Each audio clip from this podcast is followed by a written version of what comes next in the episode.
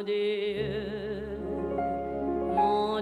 souvenez d'un belle église Oh, elle est hélas dans un triste état. Vous plairait-il de m'en parler en particulier La réforme, euh, ça fait débat. Vous devriez être libre de choisir par vous-même. C'est à toi seul de décider. Et si tu veux nous dire quelque chose, eh bien parle Je suis ici pour établir la religion de l'humanité. On arrête là, c'est un débat chelou, j'aime pas ces débats. Il y a un tricheur à cette table. Le débat est clos. Fabrice Flukiger, bonjour. Bonjour.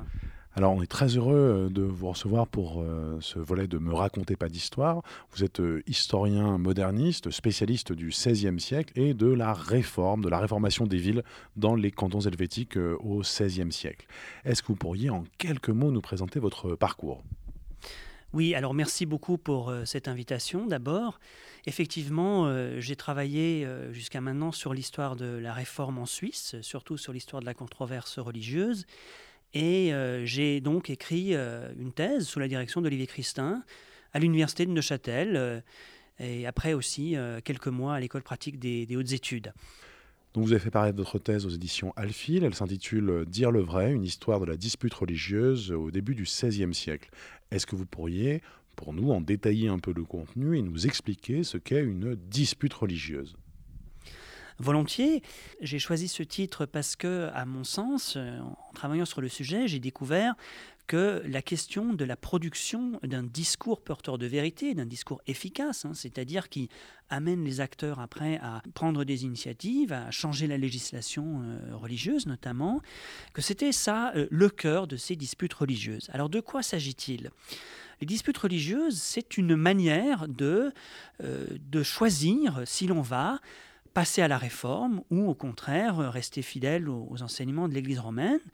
C'est une manière de faire qui a été euh, développée euh, la première fois à Zurich en 1523 et qui ensuite a été utilisée dans plusieurs villes et communautés helvétiques.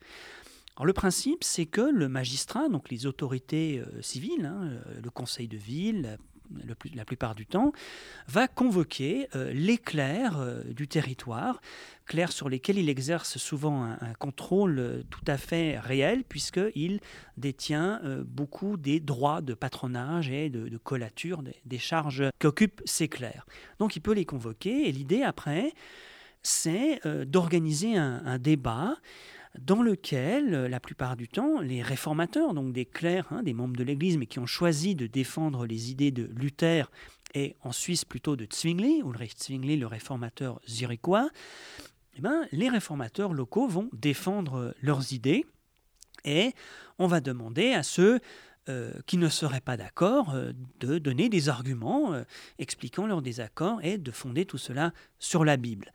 Alors en réalité, ça se présente comme un, débat ouvert où on va chercher la vérité, où Dieu va aider l'Assemblée à comprendre où est la vérité, mais en réalité, c'est biaisé en faveur des réformés, puisque pour que la dispute ait lieu, il faut que le magistrat soit déjà au moins favorable au changement, peut-être pas complètement décidé, mais en tout cas favorable. Et comme euh, la discussion, l'argumentation se fait uniquement sur la base euh, des Écritures, hein, le principe sola scriptura s'applique, eh bien, les réformateurs ont l'avantage dans la construction de l'argumentation, puisque leurs adversaires ne peuvent pas amener d'autres arguments, ils ne peuvent pas avoir recours à la tradition, ni euh, aux écrits des pères, ni aux décrets des conciles, ce n'est pas possible. Et donc, euh, c'est une sorte de, mise en scène, mais qui n'est pas non plus un, théâtre d'ombre ou, un jeu de dupes. C'est plutôt euh, un moyen de confirmer un choix que l'on pense juste, que le magistrat pense juste pour le, salut euh, de, la communauté, et donc de le confirmer en rassemblant des professionnels de la manipulation des biens du salut. Et qui vont s'engager à chercher la vérité en, se laissant inspirer par Dieu, en priant l'Esprit euh, de les inspirer, hein, de leur inspirer la bonne décision, qui vont voter dans l'idée que, comme ils sont nombreux, eh bien, ils se tromperont beaucoup moins facilement qu'une seule personne euh, qui, déciderait. Alors je crois que vous avez plus particulièrement euh, travaillé sur le passage à la réforme de la ville de Berne. Comment ça se passe à, à Berne Est-ce que, Berne est une dispute euh, qui est euh, un exemple paradigmatique du passage à la réforme ou est-ce qu'il y a euh, des différences que vous notez? Alors Berne est à mon sens l'une des disputes les, plus importantes, hein, notamment parce que bien sûr elle va décider de la religion dans les territoires bernois, mais elle va avoir une influence bien au-delà des frontières du, canton de Berne. Pourquoi cela? Parce que Berne est, à l'époque le canton le plus puissant de la Confédération, un territoire le plus étendu, et que la dispute, qui va durer trois semaines, réunit tout ce qui compte parmi, euh, tout ce qui compte parmi les réformateurs euh, suisses, euh, donc d'obédience zwinglienne. Donc, pas seulement les réformateurs du canton, mais aussi des réformateurs donc zwinglistes de Suisse. D'autres gens qui viennent peut-être de l'Empire ou de France participent à la dispute? Oui, donc surtout des, clercs venus d'autres cantons suisses, donc des réformateurs suisses. Zwingli est là, bien sûr des réformateurs euh, euh, venus euh, du Saint-Empire, de quelques villes, notamment du sud de l'Allemagne, où la réforme a, pris de manière tout à fait significative, et même d'une ville qui aujourd'hui est en France, mais à l'époque fait partie de l'Empire, de, Strasbourg, hein, puisque nous avons Martin Busser qui est, présent. Et donc, ce qui se passe, c'est qu'à Berne, la minorité réformée est présente depuis euh, plusieurs années. Nous sommes 1528 quand la dispute a lieu, mais ça fait au moins deux ans que les réformés sont certes en minorité, mais suffisamment puissants pour empêcher euh, toute velléité d'écraser dans l'œuf le mouvement réformé à Berne, puisqu'ils ont des relais très importants dans les conseils, dans les corporations.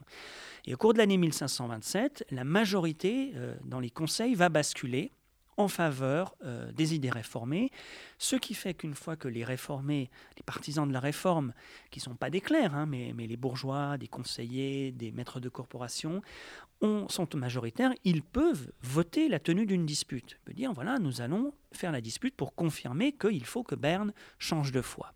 C'est donc ce qu'on va décider en novembre, euh, autour du début novembre 1527 donc d'organiser cette dispute. On convoque l'ensemble des clercs des territoires bernois et de la cité.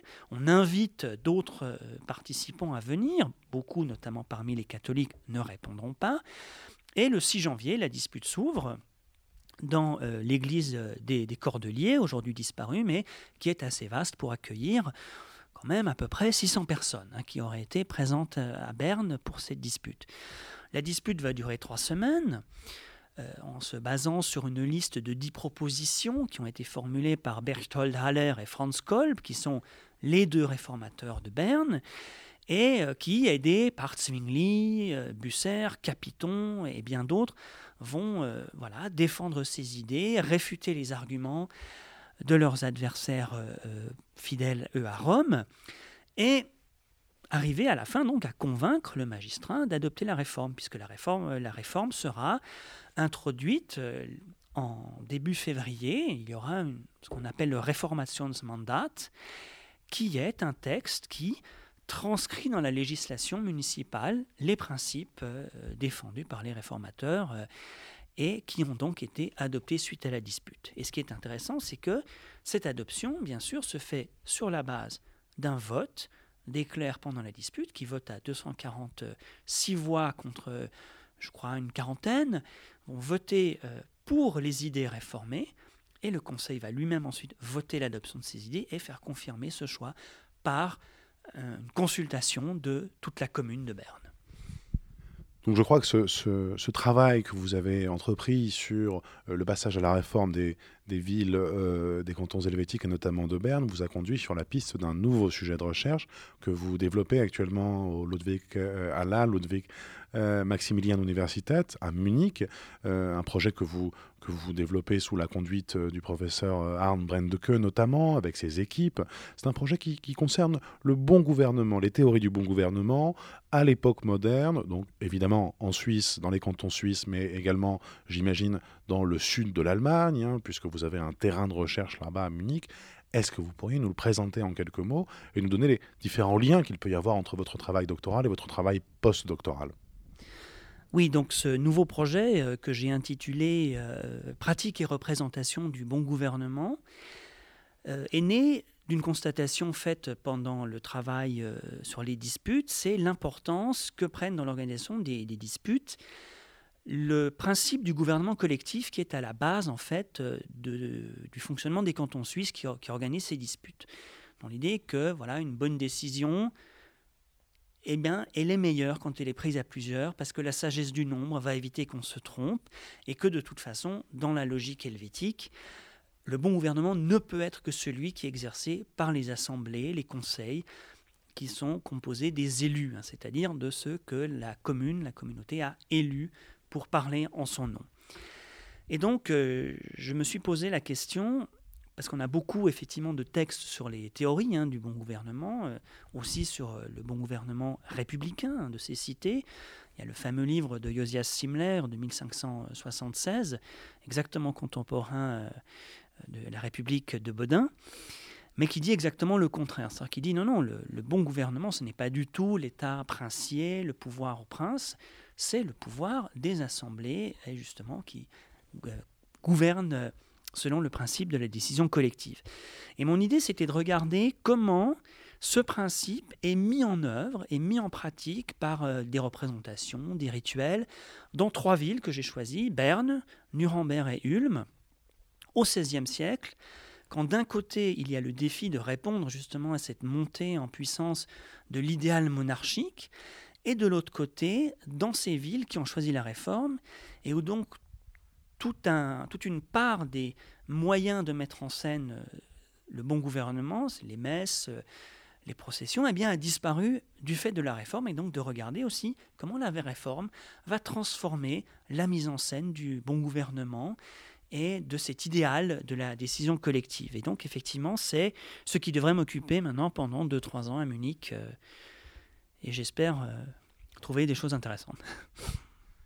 Alors, on, en finira peut-être par, euh, par une question. Euh, vous avez donc une formation d'historien moderniste de, longue main. Donc, est-ce que vous auriez peut-être un livre à nous, à nous conseiller, à conseiller aux auditeurs de, Radio Campus Tour pour me raconter pas d'histoire, livre qui vous a marqué, qui vous a aidé dans vos recherches, qui vous a donné à réfléchir, qui vous a mis peut-être sur, sur la voie de, de nouveaux travaux? Alors euh, oui, volontiers, je, cite toujours dans ce cas euh, le livre d'Olivier Christin, euh, Vox Populi, une histoire du vote avant le suffrage universel, qui m'a beaucoup, beaucoup aidé dans les dernières phases de, de, construction de la problématique de la thèse, de la recherche du fil rouge, puisque toutes les jeunes doctorantes et doctorants qui nous écoutent connaissent probablement déjà ça, on vont connaître ce moment où c'est difficile, on ne sait plus où on va, on a l'impression qu'on a une masse, qu'on n'arrive pas à organiser un récit. Et j'étais un peu dans cette situation, je n'arrivais pas bien à donner à cette thèse euh, vraiment euh, voilà, le fil rouge qui donnerait un récit intéressant. Et c'est là que j'ai lu le livre euh, Vox Populi d'Olivier Christin, qui m'a fait penser, mais voilà, en fait, l'explication de la dispute, elle vient du fait qu'elle correspond parfaitement à cet idéal de la décision collective, de la décision par le vote, qu'Olivier euh, Christin explique très très bien dans son livre, et que ce qui est exactement la manière de décider de ces cantons suisses, et que c'est pour ça que c'est ce moyen collectif qu'on choisit pour choisir euh, euh, la religion qui va être celle de la cité. Et puis en plus, ça se lit comme un roman, donc je le conseille avec plaisir. Très bien, donc Fabrice Fugler, on rappelle votre propre livre, euh, Dire le vrai, une histoire de la dispute au début, euh, de la dispute religieuse au début du XVIe siècle, euh, aux éditions Alphil. le livre que vous conseillez donc d'Olivier Christin, Vox Populi, une histoire du vote à l'époque moderne, aux éditions du Seuil, je crois. Et il nous reste en tout cas à vous remercier d'avoir répondu à nos questions et vous dire à bientôt. Bon courage pour votre projet postdoctoral. Nous aurons sans doute l'occasion de vous interviewer pour un prochain livre. Ça sera avec plaisir. Merci beaucoup de cette invitation.